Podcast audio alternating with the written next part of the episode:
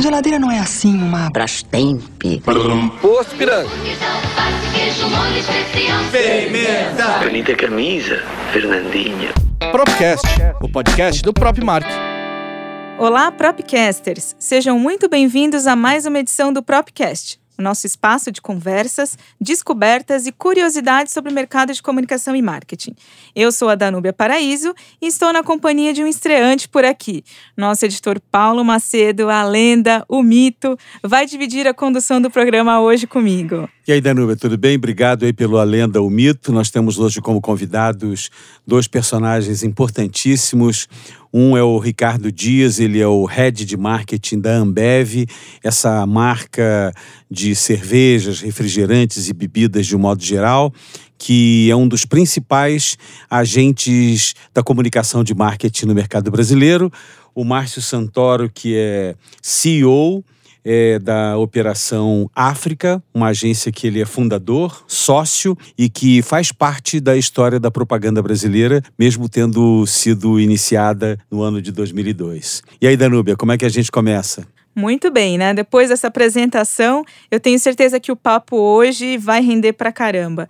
A gente sabe que a criatividade a favor dos negócios é um tema central do nosso mercado, né? E com certeza o trabalho que tem sido feito pelas marcas da Ambev passam por, por esse novo momento da propaganda, né, Ricardo? Eu queria começar com você. Você esteve recentemente na Comic Con Experience falando justamente sobre isso, né? O papel das marcas hoje, o desafio da não interrupção. As marcas da Ambev têm trabalhado muito em conteúdo, a gente viu a novela no, no Facebook, algumas parcerias mais estratégicas, até com a Anitta e Skoll. É, na sua opinião, esse é o caminho mesmo da não interrupção? Apresentar entretenimento, apresentar conteúdo? Bom, em primeiro lugar, bom dia, boa tarde, boa noite. Você deve estar no carro escutando esse podcast agora, então vamos aproveitar para bater um papo super legal. Em primeiro lugar, obrigado, próprio Marco, pela oportunidade. Prazer estar aqui com, com o Márcio da África, uma, uma grande parceira nossa, e, e é um prazer falar sobre esse tema, porque eu não tenho dúvida que esse é o, é, é o caminho. E eu sempre uso um, um, número de referência. Muita gente fala que o Netflix está investindo 10, 15, 20 bilhões em conteúdo, mas se você parar para pensar e ver o que, que a, uma agência como a África tem como, como orçamento de, de publicidade, o número é muito parecido. Ou seja, imagina se marcas e agências juntas trabalhassem para transformar esse orçamento em conteúdo como, como a gente conseguiria é, construir um entretenimento que realmente não interrompe e que prende as pessoas. Então, não tenho dúvida que esse é o caminho. E eu acho que a gente está num momento ideal para fazer essa transição, onde marcas realmente entregam essa mensagem com propósito e com valor que vai muito além do, da publicidade tradicional que a gente estava acostumado. Bacana. Márcio, como que você vê do lado da agência essa transformação? Que durante muito tempo as agências tiveram é, o poder de criação muito forte, só que agora ela, ela não está mais atrelada só a um formato, né? É um projeto, é uma narrativa que pode ser é, desdobrado em, em, em, vários outros formatos. Como que vocês têm é, assimilado e transformado junto com, com clientes como Ambev? Bom, primeiramente, obrigado pela oportunidade de estar aqui com vocês. É, bom, o que está acontecendo com propaganda, com marketing, é uma disrupção sem precedentes. Né? Eu, eu acho que se a gente olhar daqui a 10 anos para o que a gente está vivendo agora, é mais importante do que como se estivesse sendo criado agora o rádio e a televisão juntos. Né? Acho que é, é, é, o tamanho da mudança é, é, é, esse, assim, é sem precedentes na história, né? E não estamos sozinhos nessa, né? Se olhar todos os segmentos hoje, porra, as, as montadoras estão em xeque, né? Com questão de mobilidade urbana, né? Os jovens, até minha geração, tudo que eles queriam com 18 anos é subir em cima de um carro. Agora eles estão com outras prioridades, né? Eles conseguem resolver isso através de um aplicativo, né? Os bancos estão sendo disposicionados pelas fintechs, né? As jovens também não querem mais ter conta no banco, né? Da forma, né, que a gente está acostumado a ter conta no banco. Então os bancos também estão tentando se reinventar. Então acho que essa reinvenção ela, ela é geral, né? E a gente por estar tá, né, ser um ser um business, um negócio que fala com todo mundo, pô, a nossa disrupção também ela é tão grande quanto, né? É, o cliente hoje ele tem uma experiência, né, com o Uber né, que ele quer, por exemplo, que ele quer repassar para qualquer tipo. Ele não quer saber se ele está comprando um ticket de viagem, etc. Ele quer ter uma experiência semelhante ao que ele teve no Uber, por exemplo. Né? É, e isso gera, no caso da gente, né, que tem que conversar com essas pessoas, né, um pensamento completamente diferente do que a gente tinha há, há cinco anos atrás, por exemplo. Né? É muito exponencial o negócio. E acho que aí eu concordo com, com o Ricardo, né, que é, para pedir licença para entrar né, na vida do, do, do, consumidor hoje, você tem que estar tá ligado com alguma forma de entretenimento. Porque o modelo do break, por exemplo, ou o modelo que, né, que, vai, que solta a comunicação antes de um conteúdo no digital, é, ele já não funciona mais como ele funcionava. Então, acho que o entretenimento e a criatividade, né, elas são fundamentais para que a gente consiga, nesse mundo que está sendo, né, passando por essa transformação, para a gente continuar sendo relevante. E aí entra né, a questão da, da, da do propósito né, também. É, é, as marcas, assim como as pessoas, quem não tiver um propósito não tem razão de ser, de ser ouvido. Né? Então, acho que esse é um pouco do, do resumo, aí, se eu puder resumir um pouco do que a gente está vivendo. Perfeito. Ricardo, dando continuidade a essa questão da interrupção, você também tem a rejeição à propaganda, que vários institutos têm feito medições em relação a isso. O conteúdo é o, o, o elemento que vai fazer com que essa ideia do consumidor mude? Vamos lá, em primeiro lugar, conteúdo é, nunca foi tão bom na história. As pessoas, na verdade, hoje consomem muito mais conteúdo do que no passado, né? O, o que mudou foi quem é dono do tempo. Uhum. O, a, a, Netflix, como ela não dependia de publicidade, ela acabou introduzindo né, o, o binge watching, ou maratonar, né, maratonando uma série, esse tipo de, de palavra que nem existia no nosso vocabulário. Por quê? Porque o conteúdo é tão bom que eu estou disposto a ficar 10, 11, 12 horas ligados na minha tela, seja ela do celular ou da televisão, consumindo esse conteúdo. Então, de novo, nunca, na minha opinião, houve uma oportunidade tão boa para criar conteúdo, seja você uma agência, um veículo ou uma marca. Então, em primeiro lugar, eu começaria daí, que o conteúdo ele é muito mais relevante hoje do que, do que era no passado. É, agora, a gente está num momento de troca de atenção. É, o, o Márcio acabou de falar isso. A gente teve du duas grandes trocas no mundo, do rádio para a televisão e da televisão para a internet. É, e só que a internet deu algo para o consumidor que ele não tinha, que é ser dono ou dona do seu tempo. É, dito isso, agora as pessoas vão escolher como elas vão usar o tempo delas. Que antigamente o deal qual era? Você me dá tempo, eu te dou conteúdo. E era um bom negócio você trocava o seu tempo por conteúdo relevante, por bom conteúdo. A publicidade, na verdade, teve um papel fundamental nisso, porque foi a publicidade que fez com que o conteúdo melhorasse e foi a publicidade que fez com que o, o entretenimento surgisse da maneira que a gente conhece hoje. Agora, o próximo capítulo, você já não tem mais esse, esse negócio na mesa, porque o tempo pertence ao consumidor, à consumidora. Ou seja, ou você faz um conteúdo que atrai a pessoa, ou a pessoa efetivamente vai deixar de ver você. E se você é uma marca e a pessoa não vê você, você não vende. Uhum. Márcio, comprar o conteúdo, comprar o tempo do consumidor é o grande desafio? É, na verdade, é, é, é, ganhar o tempo dele, né? Porque agora ele está com a, com a mesa de edição na mão, que acho que o que o Ricardinho falou, né? Antes existia alguém que editava os conteúdos para ele. Hoje ele é o editor disso. Né? Então a gente tem que entrar né, é, dentro da cabeça dele de uma, de uma forma que a gente seja editado nesse, nesse poder que ele tem de edição dos conteúdos. É, e aí eu acho que, é, é, de novo, né, a gente volta para uma, uma coisa que moveu o nosso negócio no passado, move hoje e moverá no futuro, que é a criatividade. A, a criatividade é a grande boia. Acho que, acho que se, se existe uma, uma, uma tempestade, né, que é essa transformação, essa mudança, etc., a boia é a criatividade. Porque ela vai fazer, ela vai ser a ferramenta tá certo? Que vai fazer com que a gente possa ser editado por esse consumidor.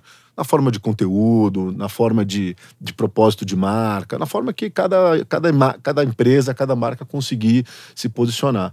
Uh, em cima também é outra coisa também que hoje está sendo é, é, a marca que falar mentira ela tá, tá morta, né? Em cima de uma verdade do produto ou do serviço que ela tem. Então para mim essa essa é a equação. Agora a criatividade é o que vai fazer com que a gente passe por esse. Ela é a grande moeda, ela é a grande boia, ela, ela, ela, é o que vai, ela é que vai reger essa, essa, essa mudança de quem fica e quem sai. E criatividade não é mais só um, um anúncio, uma peça publicitária, Não. né? Não. Ela pode estar na tecnologia. É só você pode- ver o que virou Cannes, né, Paulo? Cannes virou um festival sobre criatividade, por exemplo. Ele não é mais um festival puramente de propaganda, né? As categorias, inclusive, você não consegue mais entender direito. Tem categoria que entra no ano e sai no outro. É, é um festival de criatividade. Até porque a mídia hoje, ela não é só um, um espaço, né? Qualquer coisa pode ser mídia se você pensar bem. Qualquer coisa, qualquer coisa. A gente tem exemplos aí, poxa, é, é, Tag Words, por exemplo. o Tag Words, agora o Ricardinho com o Skoll, com a, Anitta, o que ele fez, quer dizer, o que, que é aquilo? O que, que é aquilo? Me, me classifica. Aquilo é uma ideia genial. E nesse sentido, né, Ricardinho, a gente sabe que é uma tecla que você tem batido muito, é que a mídia paga do jeito que a gente conhece hoje, que ela é um pouco mais interruptiva, é, tende a, a perder um pouco de espaço, um pouco de valor. Eu queria que, que você comentasse um pouquinho essa relação com as mídias tradicionais. É, elas continuam com valor muito elevado para as marcas, até porque a gente vê a Ambev em alguns projetos é, comerciais bem relevantes, como no futebol. Então, eu gostaria que você fizesse esse paralelo da importância também dos veículos tradicionais e o quanto que eles têm evoluído também nessa flexibilização de formatos e entregas e o quanto que isso é importante para as marcas, que, que os veículos também enxerguem. Então vamos lá. O que é tradicional e o que não é tradicional? É, boa questão. Hoje em dia está tudo muito misturado. Exatamente. Se você perguntar para minha filha de 8 anos, ela vai falar que o tradicional para ela é YouTube. Se você perguntar para mim, eu vou te responder que o tradicional é a Globo. É, então, em primeiro lugar, eu acho que não existe mais essa divisão do que é tradicional do que é não tradicional. O que existe é a mídia certa, no lugar certo, a pessoa certa, na hora certa. É, dito isso, eu continuo sendo um grande fã da televisão. Se vo- não existe um meio mais eficiente para você enviar uma mensagem para 200 milhões de brasileiros hoje nesse país. Não existe. Agora, se você quiser personalizar uma mensagem para a pessoa certa, no lugar certo, na hora certa, provavelmente a televisão não vai ser o melhor canal, a melhor mídia.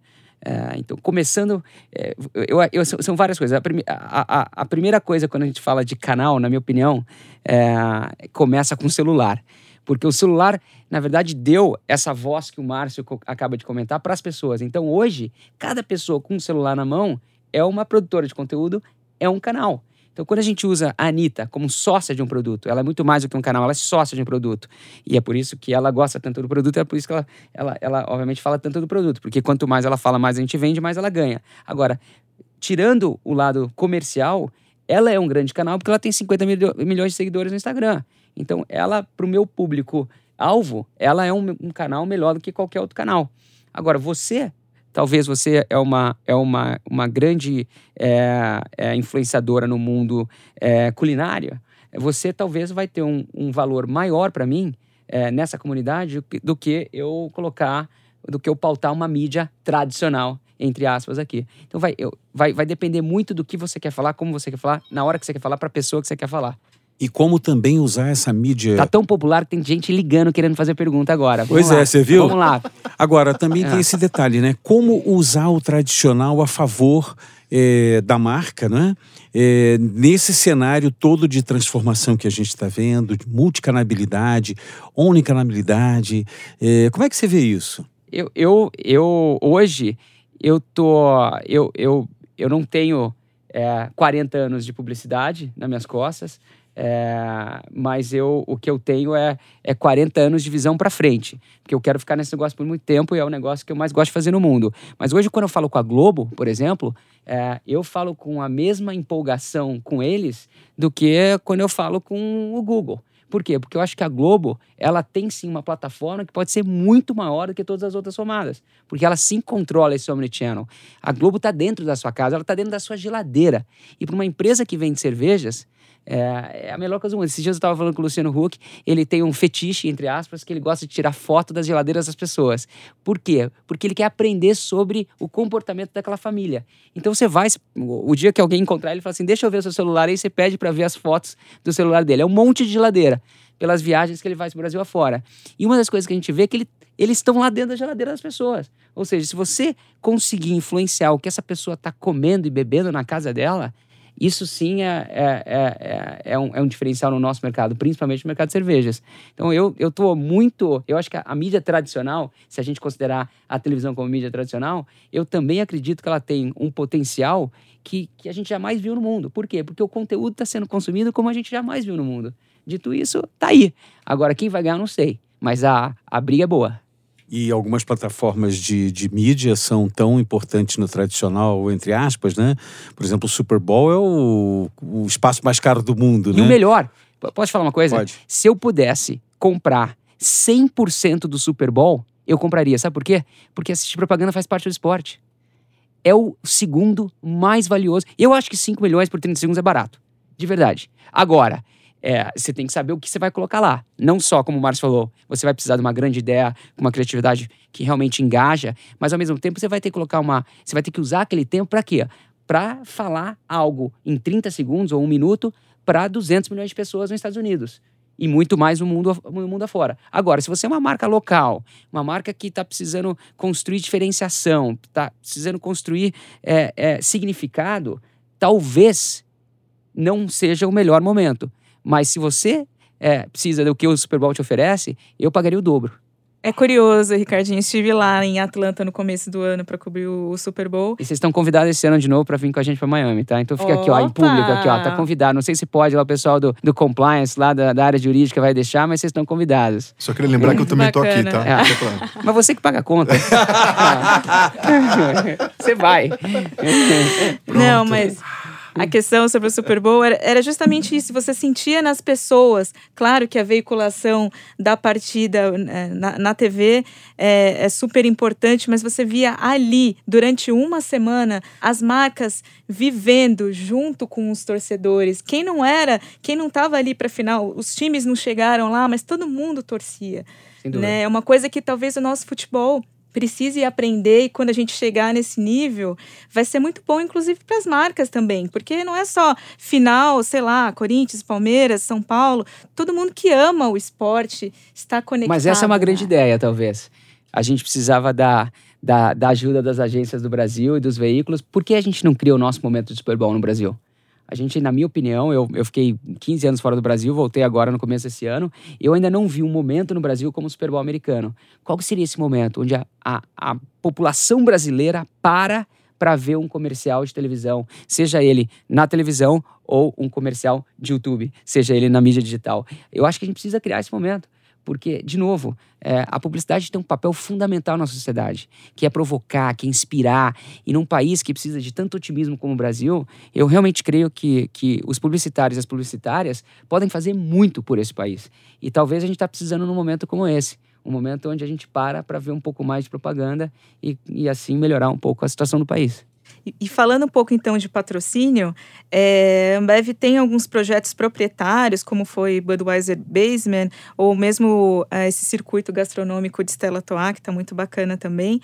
É, mas também tem patrocinado alguns projetos como o Carnaval de Rua de São Paulo, enfim, o que hoje para vocês é, faz com que um projeto seja interessante, tanto do ponto de vista de proprietário, não vou pegar e fazer do zero, ou então entrar como parceiro. Eu acho essa pergunta super pertinente porque, é, na minha opinião, o, o- independentemente de você ter 30, 40 ou 50 anos, acho que o grande problema do mundo vai ser a solidão.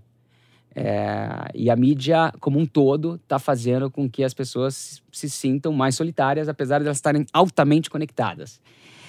E o live, e trazer essas experiências para a vida real das pessoas, eu acho que vai ser extremamente importante para o futuro, porque as pessoas elas estão ficando uma, cada vez mais desconectadas. A verdade é essa, do, do contato humano.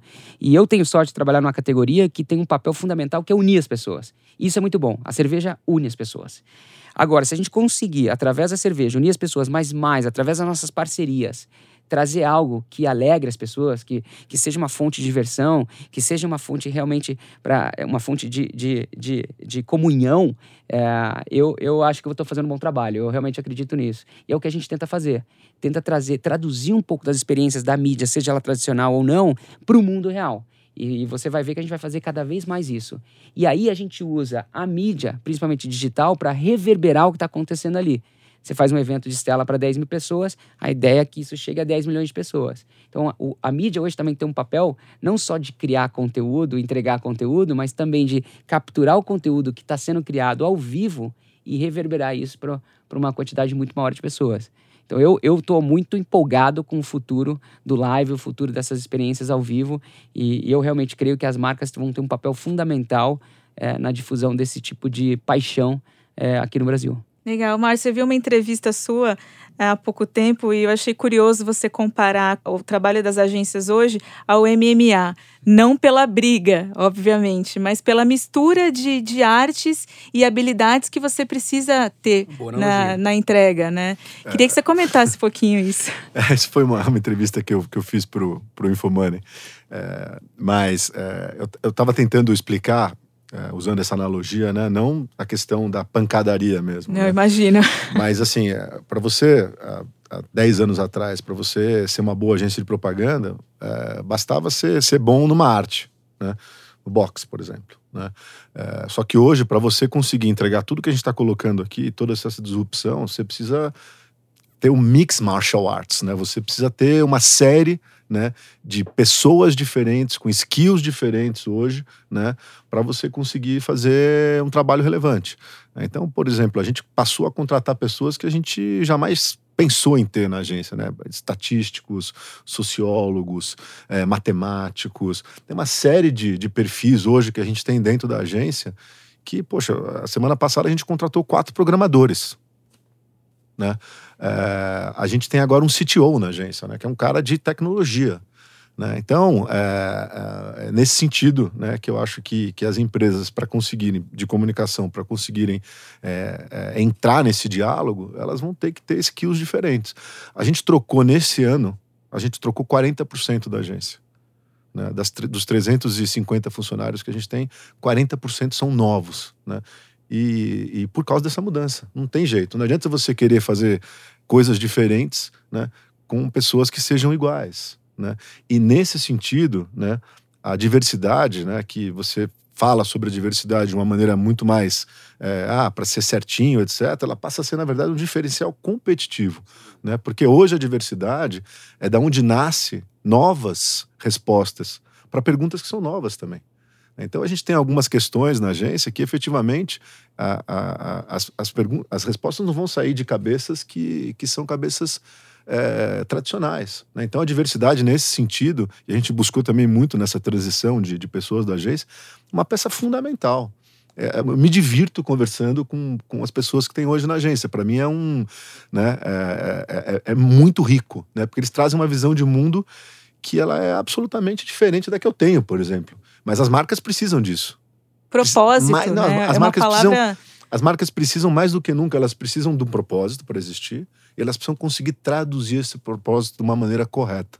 Até porque também elas podem se expor.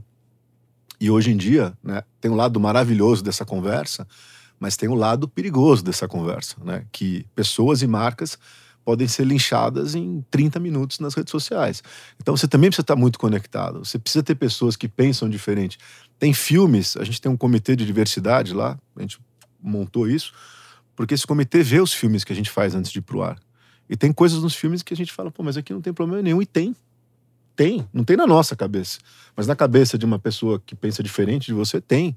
E você imagina se a gente expor uma marca a esse perigo, por exemplo, entendeu? Então, é, é, é, muito interessante o momento que a gente está vivendo. Agora tem que tomar cuidado para não deixar esse comitê também não tomar, não, não tomar risco, entendeu? É, é isso não. que eu ia te perguntar, porque o Ricardinho é um homem do risco. não, é normal, esse, o nosso mundo está polarizado. E se você vai. É, eu acho que desde que você não crie, você não cruze uma barreira ética ou legal, se 30% das pessoas vão ficar é, é, chateadas com o seu conteúdo, para não falar uma outra palavra, tudo bem. Se, se, se, esse, se essa mensagem está tá em linha com o tom de voz da marca, ok. Propósito da não marca, tem né? problema nenhum. Que você tá ligado Se ninguém isso. for preso, como é que é? é aquela... Não pode, é, não pode, não pode ir preso nem falir a empresa. Se não for falir a empresa nem empresa, tá valendo. Agora, é Ricardo, diversidade rima com imparcialidade? Não, na, na minha pelo opinião, contrário, não. né? É. Pelo contrário. A diversidade, inclusive, ela, ela consegue te dar os parâmetros, inclusive botar o risco na mesa, muitas vezes. Falar que, ó, pode fazer isso, tem o risco de acontecer isso aqui. E a gente avalia o risco e vai ou não. Sim. Né? Mas é, é, é importante saber que tenha Né? A gente tem um cliente que, através de um, um post, né, é, fez uma diferença incrível no ano dele. Né? Por exemplo, foi um post. Foi um post, né? E foi um post. Que pode ser o início de uma grande comunicação, né, hoje, né? Sem dúvida. Às vezes ali.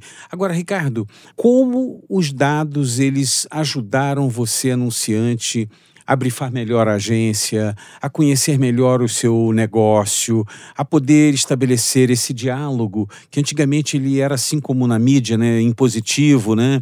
Você era, você ficou menos menos dependente ou essa dependência é mútua? Bom, vamos lá. Eu, eu, eu gosto de começar falando que o dado é o petróleo da minha geração, é, na jurídica, pelo menos, porque sem o dado vai ficar muito difícil você produzir valor daqui para frente, como marca. O problema, na minha categoria, falando de cerveja, falando de bens de consumo como um todo, é que a indústria de bens de consumo nunca falou direto com o consumidor final porque a gente sempre dependeu de alguém ali no meio para vender. Então, no meu caso, eu vendo cerveja para mais de 100 milhões de pessoas por ano no Brasil, ou seja, eu chego a muita gente. Eu tenho uma, quase um milhão de, de bares, restaurantes e pontos de venda no Brasil, só que eu não conheço quase ninguém que, que, que efetivamente toma cerveja, porque eu nunca falei direto com essas pessoas. Então, pela primeira vez na história, a gente está tendo um canal para conhecer essas pessoas. Então, o primeiro grande objetivo que eu tenho é conhecer essas pessoas, porque hoje, até hoje, eu não, não, não as conhecia. A partir do momento que eu conheço elas, sim, o dado consegue dar muito mais eficiência ao meu processo de planejamento de mídia, né, e de compra e de entrega, sem dúvida. Por quê? Eu vou personalizar minha mensagem, consequentemente, eu vou entregar é, um, resultado, um resultado muito melhor.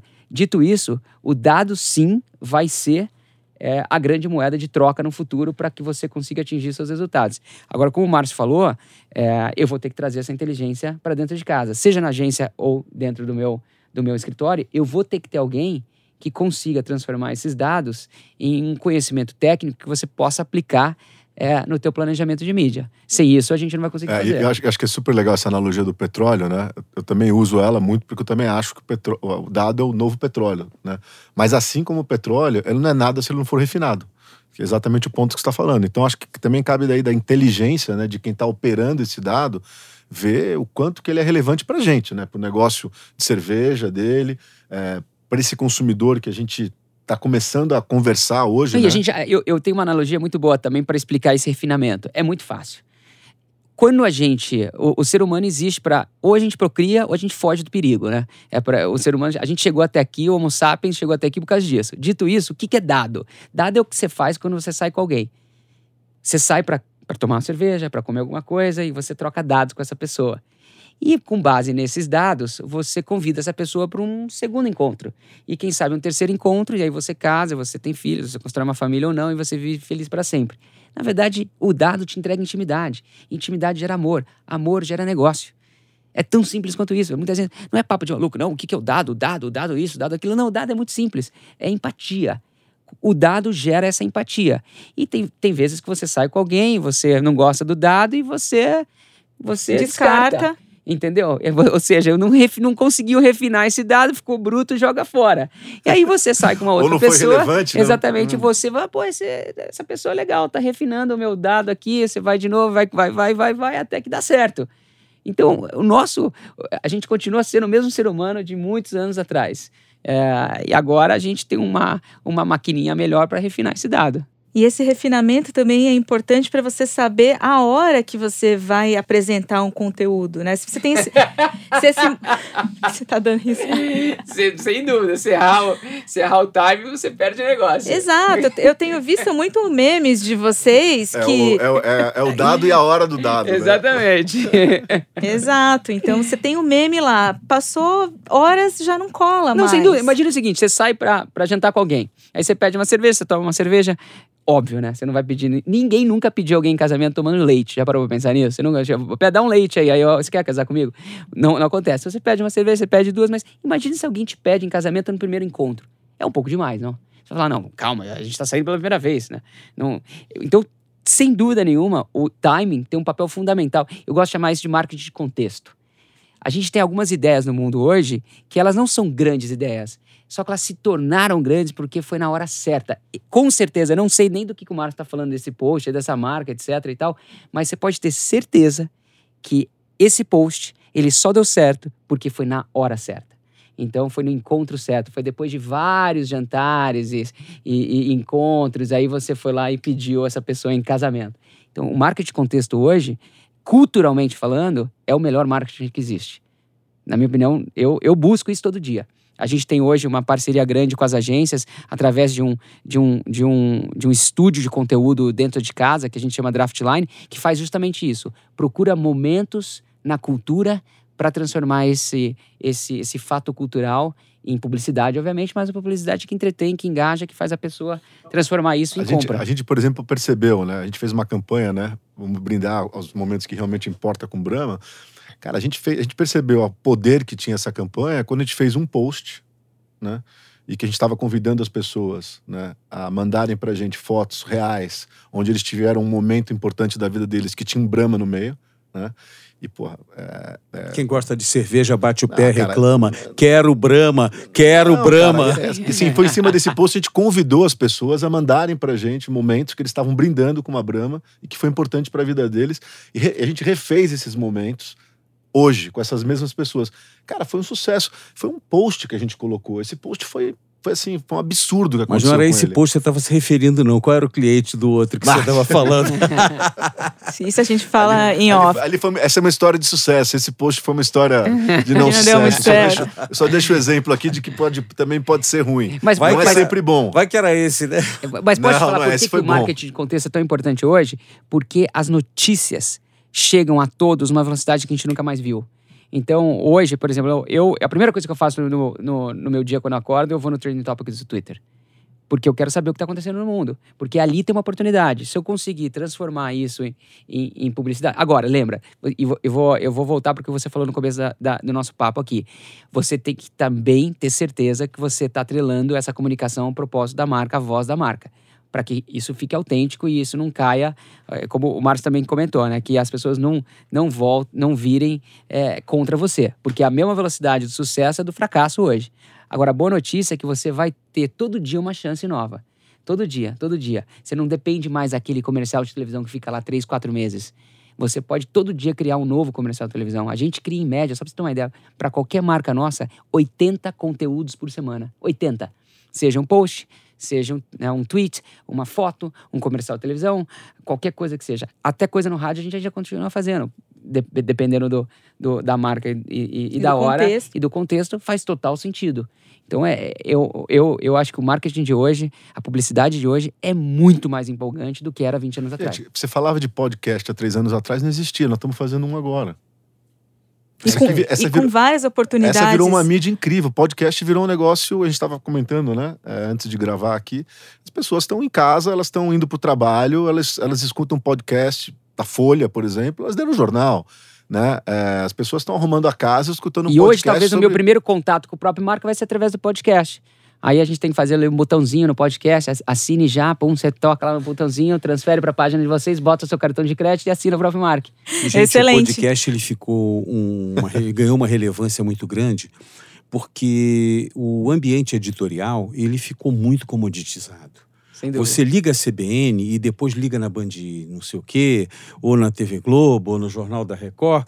É a mesma notícia, com um outro locutor, com uma outra, talvez com um comentarista, mas o podcast ele te dá essa profundidade como a gente está tendo É um com novo vocês canal. dois aqui. É um É, novo Total, é, é exatamente isso. E eu falo o que eu penso, talvez de cada 10 pessoas que vão escutar o- esse podcast, três não vão gostar, cinco vão gostar e duas vão achar mais ou menos, mas é isso.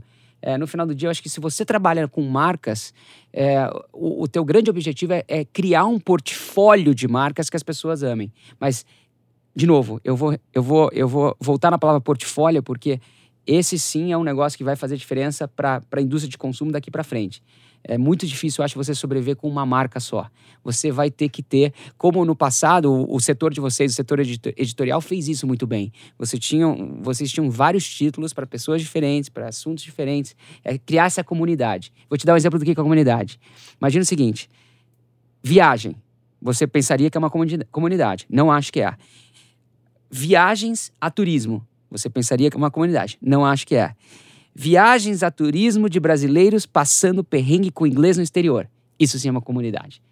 E, e você vai ver que cada vez mais as pessoas vão, bu- vão buscar o topo da pirâmide. Essa comunidade. A hipersegmentação É isso aí. da coisa. E aí a gente vai ter que se virar para entregar isso. Bacana. Beleza. Eu gostei que você falou isso porque os jornais e as revistas elas tiveram um espaço de cadernização, né, que foi segmentar isso já nos anos 50, né? E fizeram isso brilhantemente. Só que agora isso, imagina isso levar a, a centésima potência, cara. Bacana. Gente, com certeza o papo aqui duraria mais um bom tempo. Assim que a gente encerrar, a gente continua falando mais um pouco. tá vendo como as pessoas gostam de É conteúdo? isso que a gente faz, né? A gente fala. Profundo, né?